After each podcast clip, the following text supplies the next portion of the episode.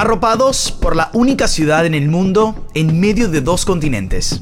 Entre el choque de culturas, tradiciones y pasiones, dos enemigos férreos protagonizan desde hace más de 100 años, entre encuentros y desencuentros, una de las batallas más explosivas del mundo. Estambul los une y a la vez los separa.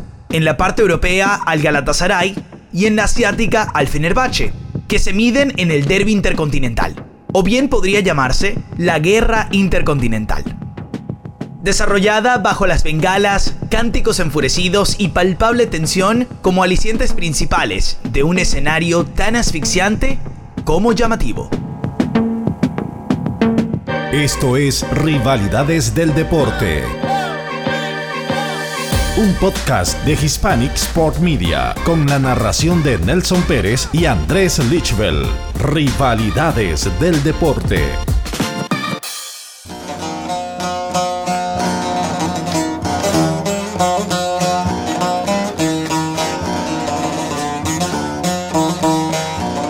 La escuela imperial del Palacio de Galata era un símbolo de la cultura, tradición y un emblema para el pueblo turco que se mantiene hasta hoy y con el paso del tiempo cambió su nombre a Liceo de Galatasaray. Este último seguro te resulta cercano y conocido, y no estás equivocado. El instituto tomó el nombre de su barrio en Estambul, mientras que en sus patios se empezaba a escribir la historia del club de fútbol más grande de Turquía.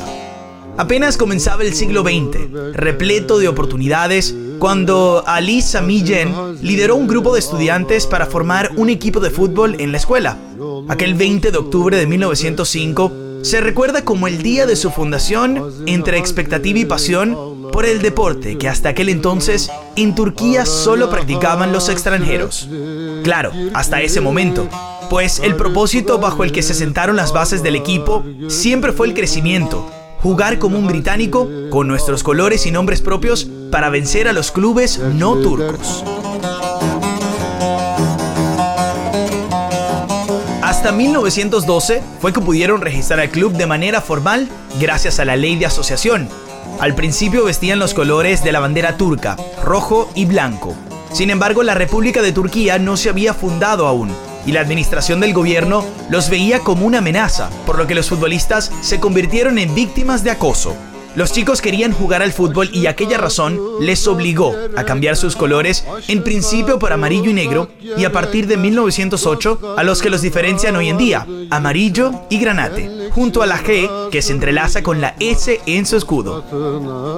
Para sus fanáticos son sinónimo de orgullo y pertenencia, a la vez que traen consigo los recuerdos de gloria, pues de a poco lo que comenzó como un equipo escolar se transformó en el club más ganador de Turquía. Aunque pasaron más de 50 años para gritar por primera vez que eran campeones de su país, la consistencia los ha acompañado a través del tiempo levantando 22 ligas domésticas, 18 copas de Turquía, una copa Emirates e incluso alcanzando la gloria europea.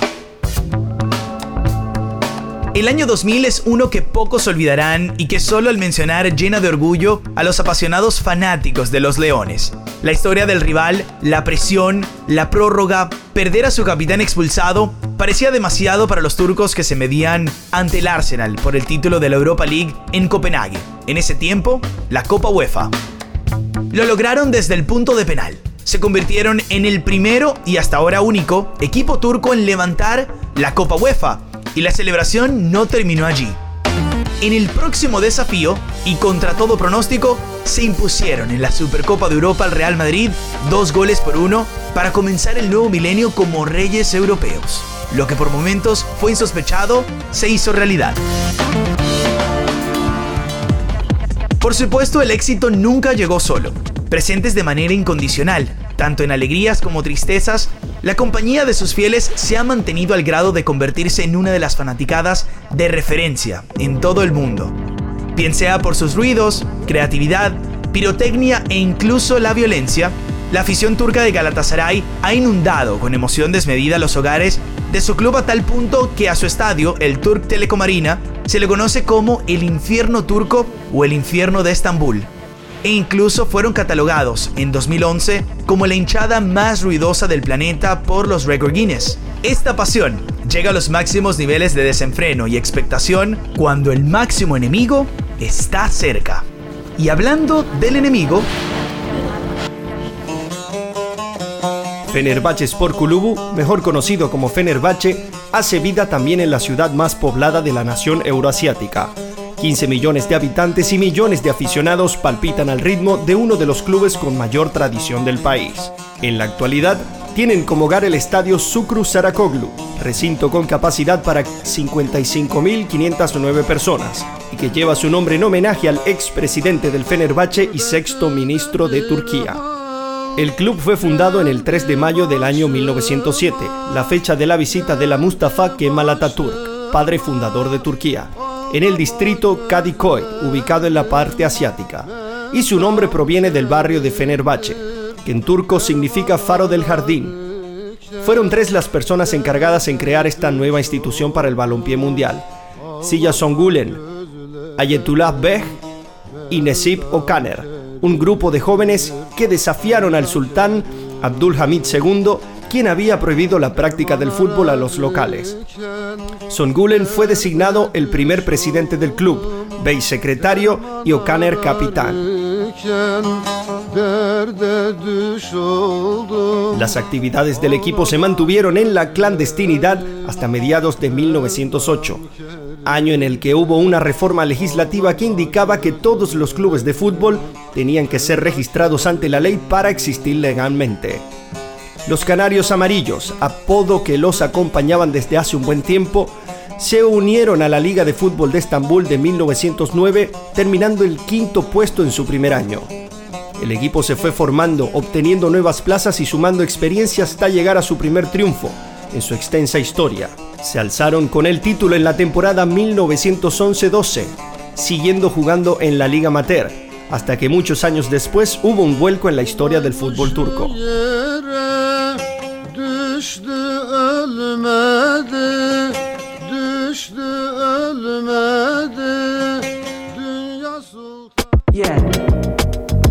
La época de los 60 no solo marcó la profesionalización de la institución, sino también un tiempo que estuvo plagado de victorias y gloria copera.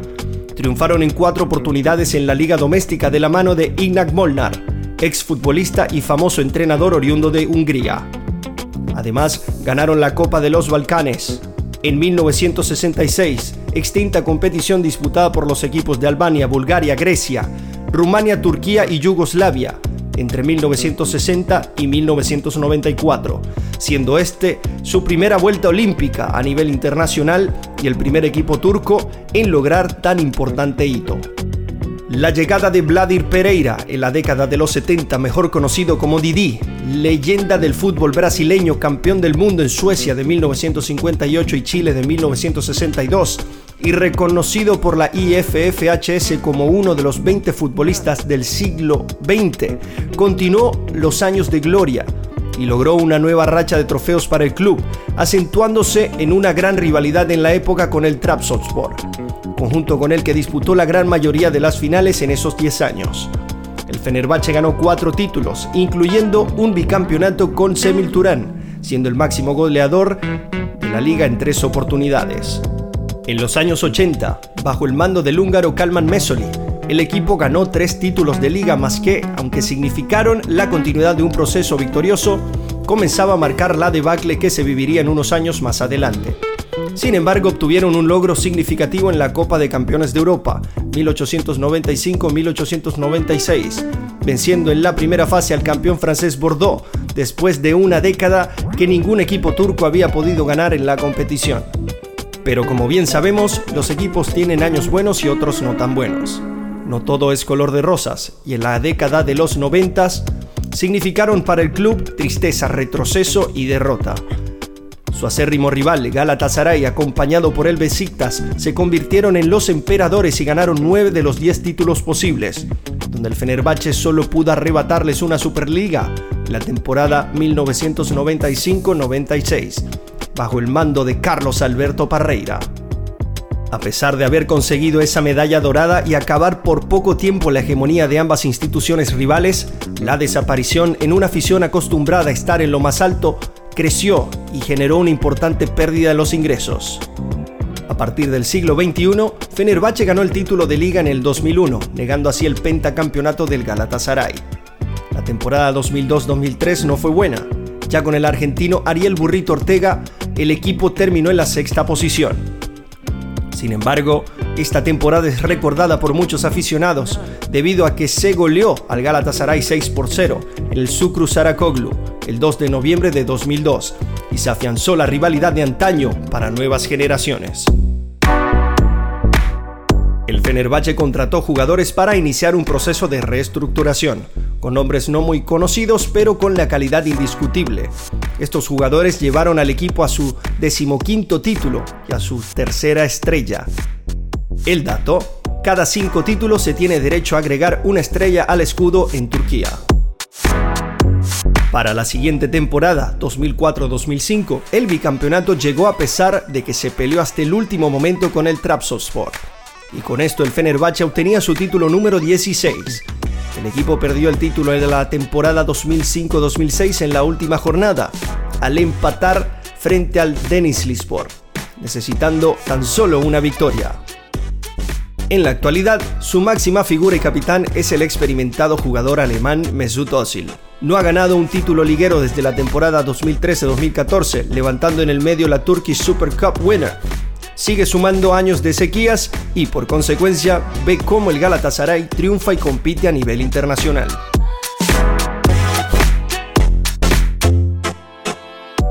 Donde, todo, comenzó. Aunque Galatasaray y Fenerbahce se habían enfrentado sin mayores contratiempos, fue hasta 1934 cuando la situación llegó a convertirse literalmente en una batalla campal. En febrero de aquel año se pautó un partido amistoso. La tensión era muy alta. Leones y Canarios querían la victoria sin importar el costo. El partido tuvo que detenerse en varias ocasiones debido a las fuertes faltas y la presión se trasladó a las gradas. La violencia se hizo presente, los jugadores terminaron luchando entre sí y el árbitro no tuvo más remedio que abandonar el partido. Nunca más se disputó un amistoso entre ambos. La Guerra de Estambul. Se le llama el derby intercontinental y en la cancha no solo son 11 contra 11. Dos lados de Estambul se enfrentan para determinar cuál es el dominador. Por ello, la victoria es el único resultado aceptado, a tal punto que una temporada oscura en cuanto a resultados podía arreglarse con una victoria en el derby. La alegría y emoción provocadas hacían olvidar los pesares anteriores. Cuentan que para ser un jugador del Galatasaray de verdad tiene que haber derrotado al Fenerbahce. Sí, del otro lado, dicen exactamente lo mismo. Por supuesto, esta completa expectación la comparte el hincha. El orgullo y el respeto de la afición se ponen en juego cada vez que este par va a enfrentarse. Para los contrarios, ir de visita es sinónimo de una atmósfera asfixiante. Los fanáticos se encargan de incomodarlos desde el inicio entre cánticos, las bengalas o la fuerza mayor, en casos extremos y lamentables. Tal euforia y pasión ha dejado sin dudas momentos épicos y memorables, como en la final de la Copa de Turquía en 1996. Se jugaría a dos partidos, uno en cada continente. El Fenerbahce lucía como el favorito, y por ello terminó siendo sorpresivo que desde el punto de penal Dean Sanders marcó el único tanto del encuentro y le diera al Galatasaray frente a su gente la tranquilidad de la ventaja. Ceza sahasına uzak noktaya iki oyuncu. Şimdi Ergün. Şut pozisyonu arıyor bıraktı. Sert vuruş kalecinden döndü. İkinci hamle ve top ağlarda gol. Hakan topu ağlara gönderiyor ve Galatasaray 1-0 öne geçiyor. Fenerbahçe karşısında Evren'in uzaktan sert vuruşu kaleci Engin'den döndü ve topu önünde bulan Hakan topu ağlara gönderdi. 65. dakika Gol Hakan sert vuruyor. Engin'e çarpan top ağlara gidiyor. En la vuelta, los canarios amarillos devolvieron el golpe como locales y forzaron a la prórroga, pero no hubo espacio para la celebración. Sanders se vistió de héroe otra vez y marcó el gol decisivo. Bir şu şansı. Arkadan Saunders ve gol. Saunders çok sert vuruyor. Topu ağlara gönderiyor. Gol!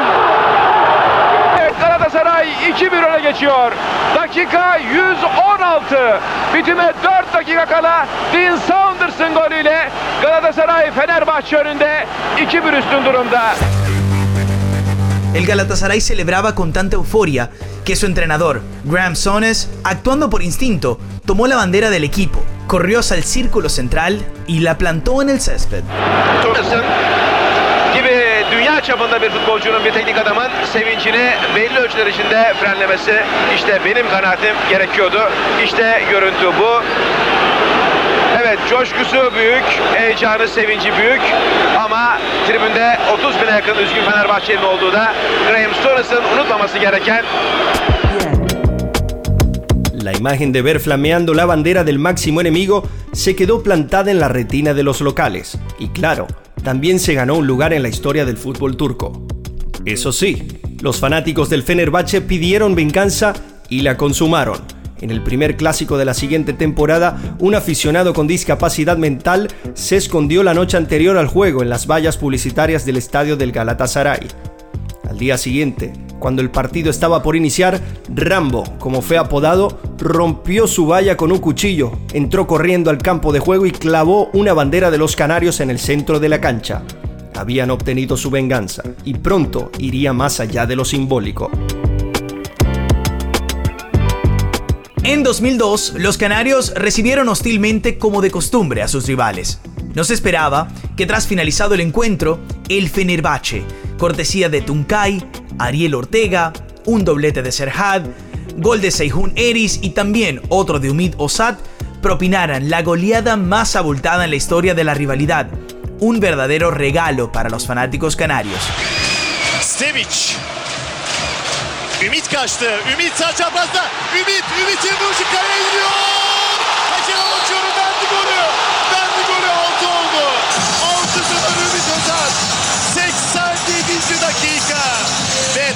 Yarım düzine gol bırakıyor Fenerbahçe Galatasaray filelerine.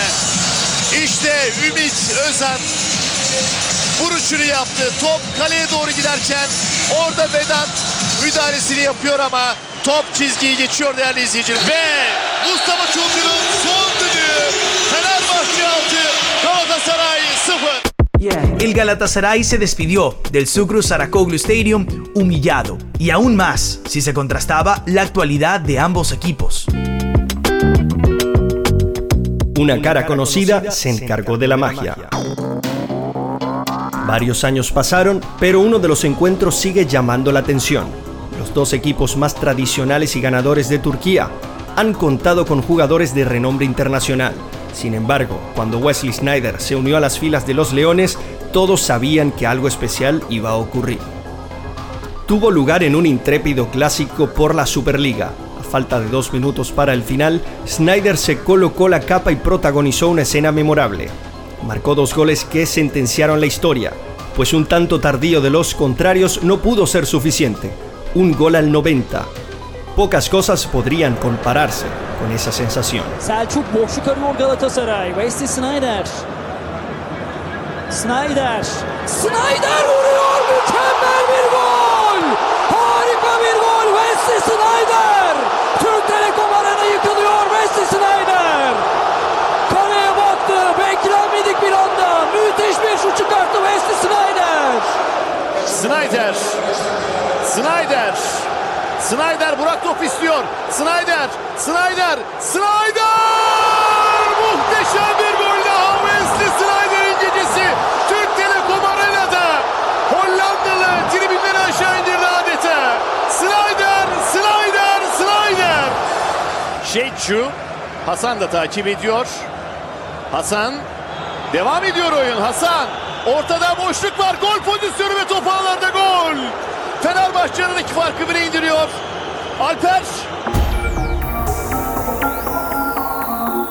El Fenerbahce visitó el Nef Stadiumu por la Superliga. El ambiente era hostil.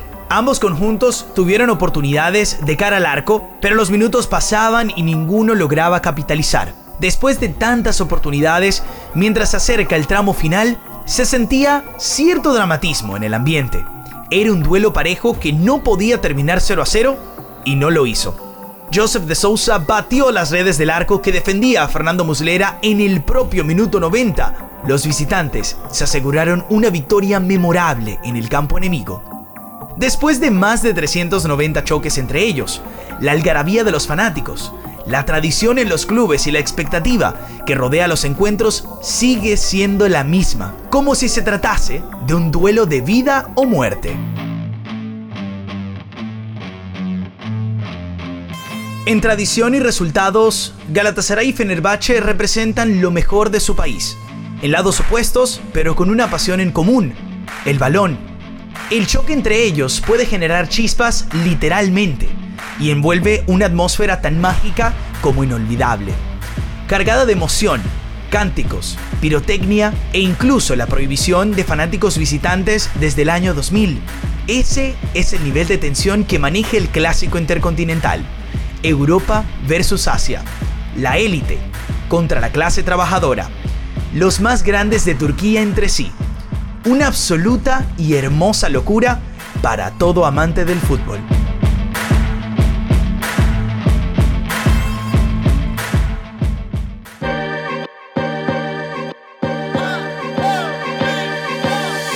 Esto fue Rivalidades del Deporte, una producción de Hispanic Sport Media. Producción general Nelson Pérez, Ana Valeria Reyes y Edgar González. Guión, Ana Valeria Reyes y Edgar González. Edición y montaje, Héctor Arrieta. Narración, Nelson Pérez y Andrés Lichbel. Para más información síguenos en arroba rivalidades piso podcast o visita nuestra página web hsmamerica.com. Rivalidades del deporte. Andrés, eh, Galatasaray-Fenerbahce, una, una rivalidad que, que, bueno, uno como fanático del fútbol la tiene presente. Quizá nosotros no somos los consumidores más grandes del fútbol turco, pero cuando evaluábamos la temporada de esta, esta segunda temporada de rivalidades con eh, equipos, no, nos llamaba mucho la atención esta rivalidad eh, en, en, lo que fútbol se refiere. Y, bueno, las cosas que uno comienza a aprender, ¿no? De cómo de repente en, mi parte el Galatasaray eh, fue, un, fue, un, equipo de colegio, que comenzó como un equipo de colegio en un momento en donde no se jugaba fútbol en Turquía y la particularidad también que tiene esta historia es que está separado por continentes y por dos culturas distintas a pesar de que están en, en la misma ciudad, en el mismo país, ¿no, Andrés? No, a mí, mira Nelson, me parece una rivalidad espectacular primero porque yo soy una persona que a mí me encanta la tradición. Y estamos hablando de dos equipos que tienen más de, más de 100 años luchando entre ellos, eh, donde cada derby intercontinental, como se le llama también, es, es a muerte prácticamente. Y al sol de hoy lo vemos eh, a nivel de, de, competencias europeas, cuando más nos toca ver este tipo de equipos, eh, que esos estadios son unos auténticos infiernos en todo el sentido de la palabra me atrevo a decir que sobre todo el estadio del, Galatasaray a nivel europeo es uno de los que más hace sentir la localía. Puede venir cualquier equipo grande allí a, jugar y por más grande que sea, termina siendo nivelado porque hay una grada que, te intimida, que bueno, está rugiendo todo el tiempo, está prendiendo bengalas. Eh, como lo, lo, analizamos también, puede haber un fanático escondido en las vallas y salir corriendo de la nada.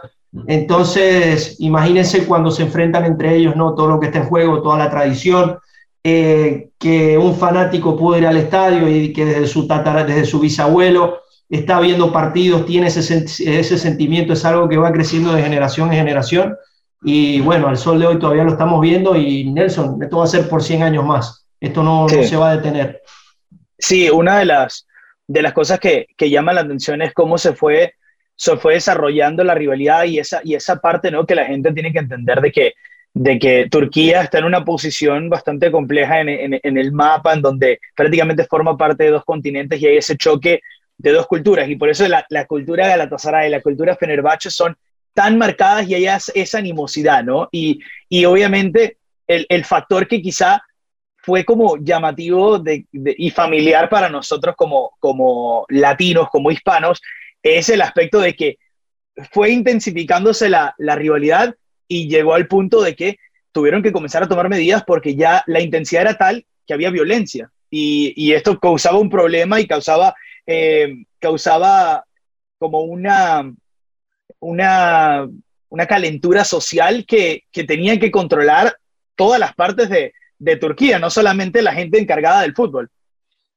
No, y tomando en cuenta el, biotipo, el gentilicio del, turco, como lo mencionas, está en, un lugar geográfico donde hubo muchas guerras a lo largo de la historia. Entonces, ¿qué quiero decir con esto? Que es gente bastante aguerrida, que no, no le tiembla el pulso para tornarse violenta. A la mínima razón ya van a eso y se pueden imaginar una, una rivalidad de este tipo futbolística. Pero también Nelson, me, algo que me gusta mucho de estos equipos es que si bien no son de la élite europea, han tenido muchísimas figuras de, de renombre internacional. Me viene a la cabeza Tafarel, Mondragón, el mismo Rustu Rekber, Ariel Ortega, Frank Riveri también pasó por el Galatasaray, Mesut Özil después en, el Fenerbahce. Entonces, en, etapas iniciales o finales de, de muchos grandes futbolistas han estado allí y porque todos concuerdan en que es una experiencia que les ha encantado vivir por más de que hayan jugado en clubes grandes, el Galatasaray siempre te brinda ese, ese aspecto diferente en, tu carrera y, es algo también muy, muy interesante a, apuntar. Claro, bueno, Roberto Carlos jugó en el, jugó en el Fenerbahce también, después posterior a, su salida de, del Madrid y pudo, pudo vivir ese, ese, ese escenario. Eh, Andrés, te, te, quería preguntar, obviamente, ya para ir cerrando, el aspecto de que no, no compiten en la élite, vemos como los ese año, esos años dorados a principios de los 2000 del Galatasaray, cuando creo que las economías estaban un poco más equiparadas, ¿no? que el Galatasaray pudiese ir a una Copa UEFA, ganarla y posteriormente eh, ganarle, la, ganarle la Supercopa de Europa al Real Madrid. Creo que pasaba en ese momento por que, cómo la, la, economía en el fútbol estaba en cierto modo menos desarrollada un poco más equiparada y había esa paridad que podía de repente venir un equipo como el Galatasaray y meterse en una final o, competir al Real Madrid. Ahora uno siente cada, cada vez son menos las historias de equipos pequeños que, compiten de esa forma. Es que es imposible, Nelson, y eso es un aspecto que, que está señalando que es de los pocos que detesto, por así decir, en el fútbol actual. Claro de que una historia como la del Parma a, principios de siglo, el mismo Galatasaray que están mencionando, el Mónaco también en 2004, eh, son equipos que hoy no se pueden dar por el simple hecho de que si tienen una buena temporada, a la siguiente ya los clubes grandes los toman a todos los futbolistas y los dejan sin nada. No es posible hacer un proyecto de, dos o tres años. Y allá si lo veíamos, había un poquito más de, había un poquito más de, de paridad. Y lo de Galatasaray fue tan grande que a principios del año 2000 gana la, Copa UEFA contra un Arsenal con Henry, con Bergan, con Vieira, Petit, el mismo Zucker estaba en ese equipo. Y más adelante ese equipo se convierte en la base de un Turquía que llega a la semifinal de una Copa del Mundo y complicó bastante a Brasil. Entonces, eh, eso ya es raro verlo y, y, es de verdad lamentable, ¿no? que, de que los grandes cada vez son más grandes y los chicos, por ponerle su nombre, eh, se quedan estancados porque sencillamente no tienen cómo competir ni retener a un futbolista, que saben que cuando quede libre se va a ir, entonces tienen que aprovechar y venderlo al mejor postor para por lo menos sacar una ganancia. Y bueno, de esa final recordar al gran George Hagi, que es uno de los mejores 10 que, que, ha visto la historia del fútbol, me atrevo a decirlo, por lo que hizo en los mundiales y sobre todo en su carrera como profesional. Sí, coincido y, mejor dicho, imposible. Eh, Andrés, te quiero agradecer un montón por, por, la, por esta participación, eh, que, de, obviamente narrar y contar esta historia y de seguro te tendremos en, en próximos episodios de rivalidades cuando, cuando bueno, nos toquemos con temas apasionantes para ti, futboleros o quizá de UFC. Por ahí pueden venir algunas rivalidades de UFC que, que tú eres el, el mejor candidato para, para contarlas. Así que muchas gracias, hermano. Gracias Nelson por la invitación y bueno, acá siempre estamos dispuestos a, compartir y bueno, hablar de lo que más nos apasiona que es el deporte. Así es. Eh, quédense pendientes para el próximo episodio que lanzaremos el próximo domingo.